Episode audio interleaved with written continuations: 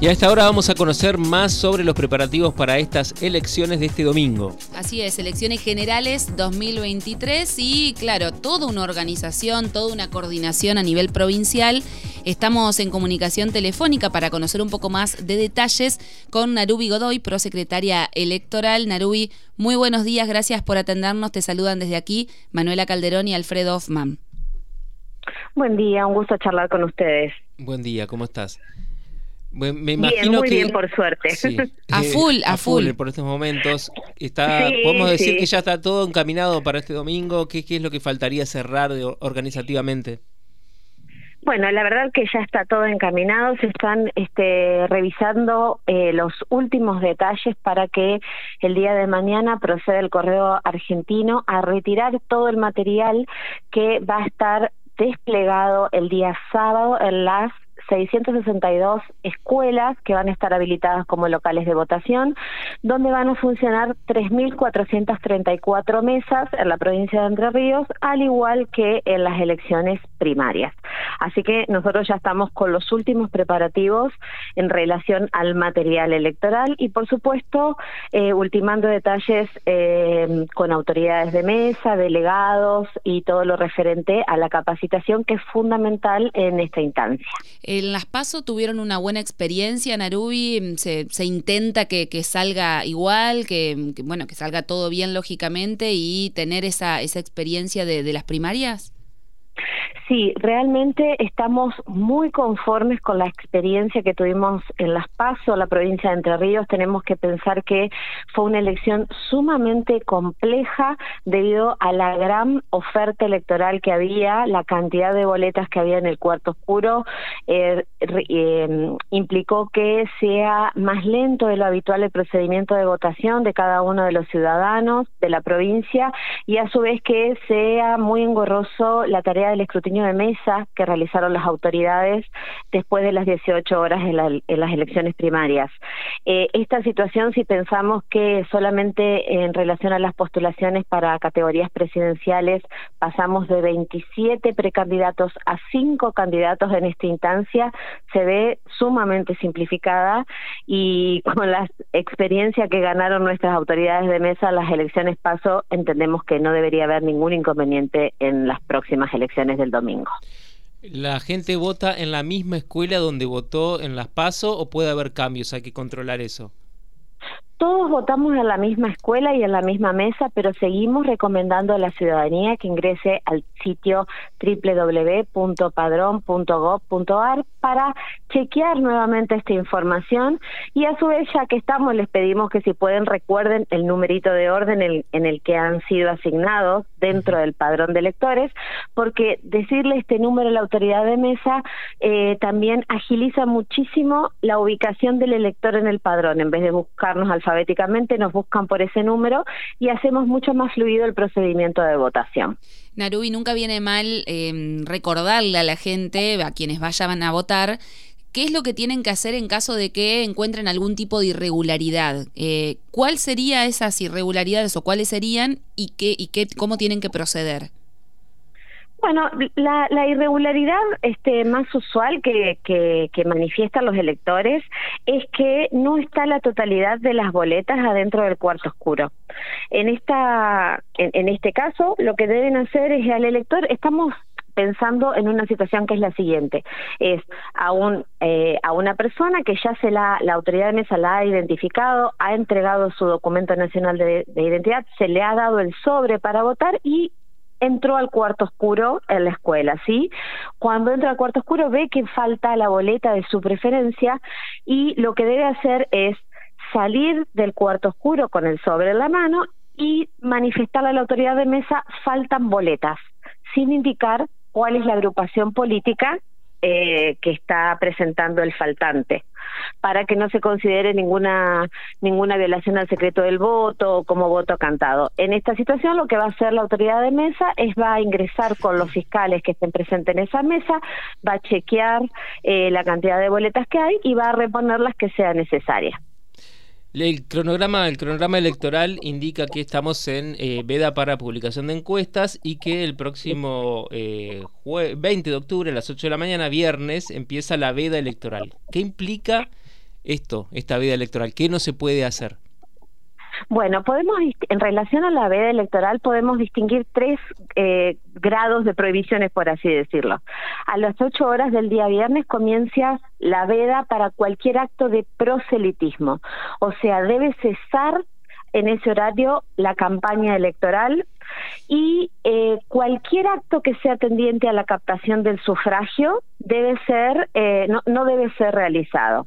Esa es la primera gran este, prohibición. Esta, esta prohibición se, se establece en beneficio de la ciudadanía para que se pueda producir un momento de descanso donde puedan sopesar este, las distintas propuestas que se han recibido en este último tiempo, que la verdad que este, son bastantes y, es muy intenso el final de la campaña electoral, eh, para que esto le genere tranquilidad y quien no haya definido su voto pueda definirlo antes del día domingo. Luego tenemos otra previsión que es a partir de las 20 horas, donde este, ya nos encontramos que lo que está vedado es todo acto en relación al copeo. Vemos que los supermercados se vayan las zonas donde se, hay bebidas alcohólicas y la eh, tercer línea de prohibición es el mismo día domingo entre las 8 y las 21 horas, donde están prohibidos los espectáculos sociales, culturales y deportivos, eh, y deportivos, o sea, todo lo que haga referencia a espectáculos públicos.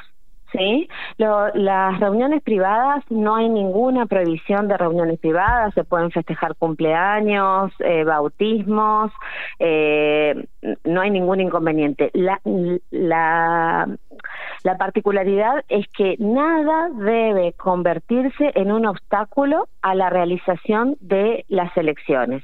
Nada puede obstaculizar el voto de la ciudadanía el día domingo.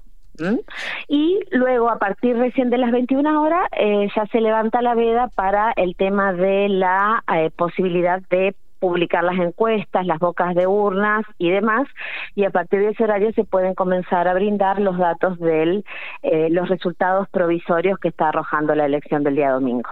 Reuniones, espectáculos culturales el sábado a la noche, ¿eso se puede hacer o viernes a la noche? Viernes a la noche ningún problema. La veda comienza a las 8 de la mañana del día domingo y finaliza a las 21 horas. O sea, ya podríamos ir a ver una obra de teatro, por ejemplo, a las 21.30. Claro. claro, porque hay, por ejemplo, un concierto de la Orquesta Sinfónica el sábado a las 20.30. No hay ningún inconveniente.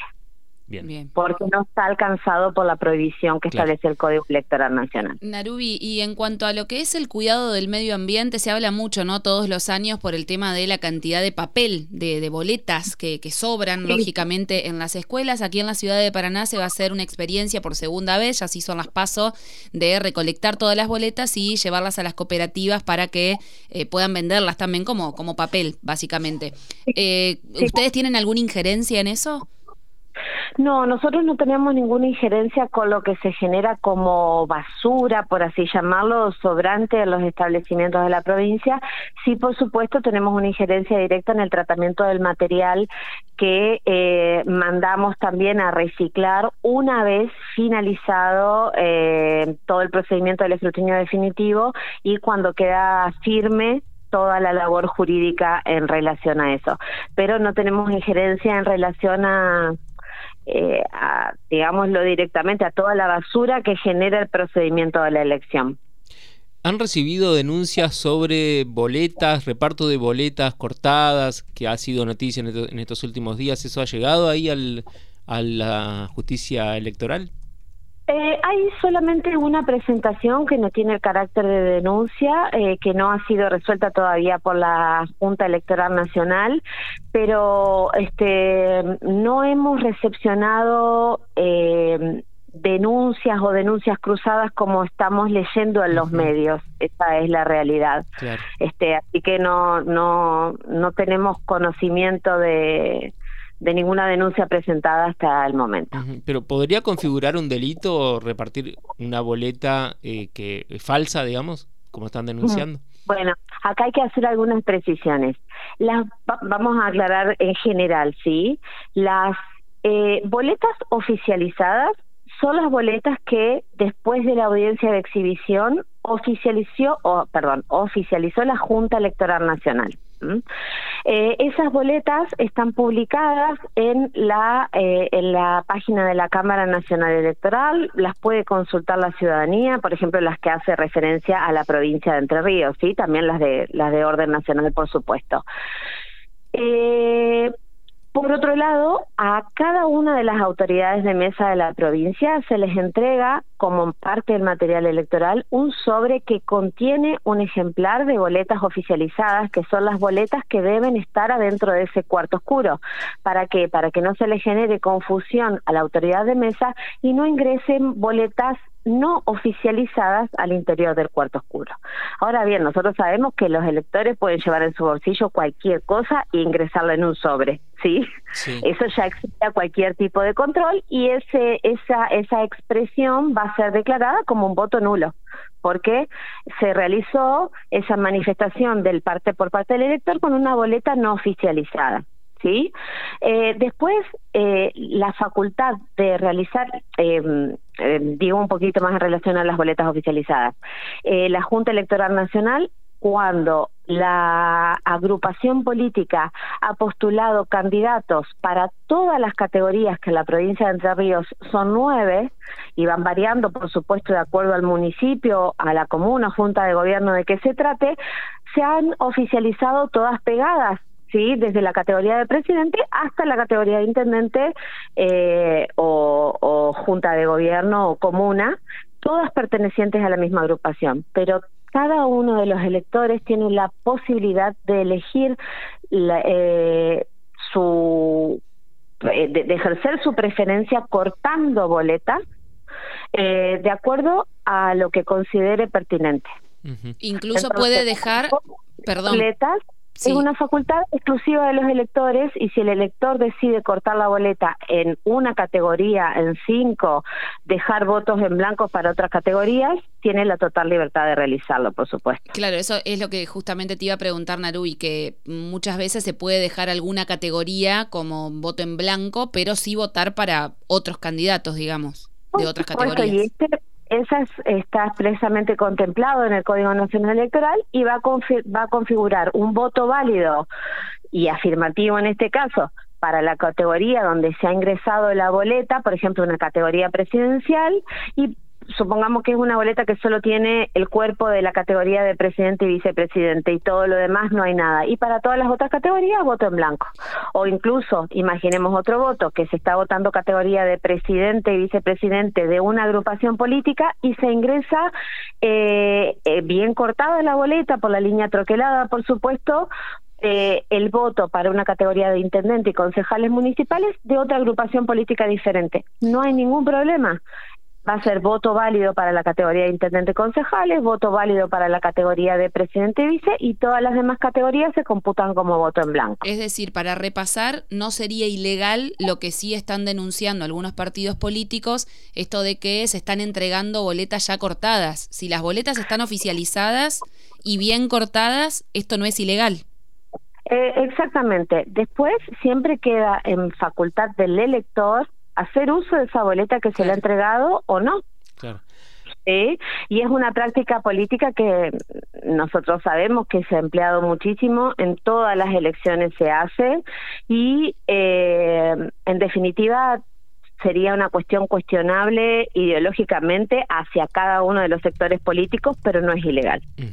Es distinto si la boleta que entregan es una boleta que no, no está oficializada o tiene algún... Por si no coincide exactamente con la boleta oficializada que va a tener la autoridad de mesa en un sobre que le enviamos desde el juzgado federal con competencia electoral. Bien. Narui, sabemos que, que tenés otras entrevistas durante la mañana, otras reuniones, así que te liberamos. Sí, yo un último dato. un último dato. ¿A qué hora más o menos vamos a tener una idea, o estimás vos que vamos a tener una idea de quién ganó en Entre Ríos? Ah, qué pregunta. Eh, bueno, la, la, publicación de los resultados provisorios no es competencia de la Justicia Nacional Electoral. De esa información está a cargo del gobierno de la provincia de Entre Ríos y la Dirección Nacional Electoral. Lo que sí yo podría decirles es que eh, entendemos que va a ser quizás en un horario más temprano que tuvimos noticias para las elecciones paso, eh, sobre todo lo que hace referencia a las categorías provinciales, porque yo esto me enteré por notas periodísticas, no porque tenga conocimiento por mi trabajo, eh, informaron desde la Dirección Nacional Electoral que estiman que a las 10 y 30 aproximadamente iban a haber eh, resultados nacionales porque se esperan porcentajes altos de todas las provincias de la Argentina para poder este, publicar la información. Perfecto. Bueno, Naru, Pero reitero, no es responsabilidad de la Justicia Nacional Electoral esa transmisión. Bueno, muchas gracias entonces. Bueno, siempre es un gusto charlar con ustedes. Y buena jornada, buena jornada el domingo, que salga todo bien. Bueno, muchas gracias. Bueno, hasta luego. Hasta luego. Pasaba por Radio Diputados Narubi Godoy, prosecretaria electoral.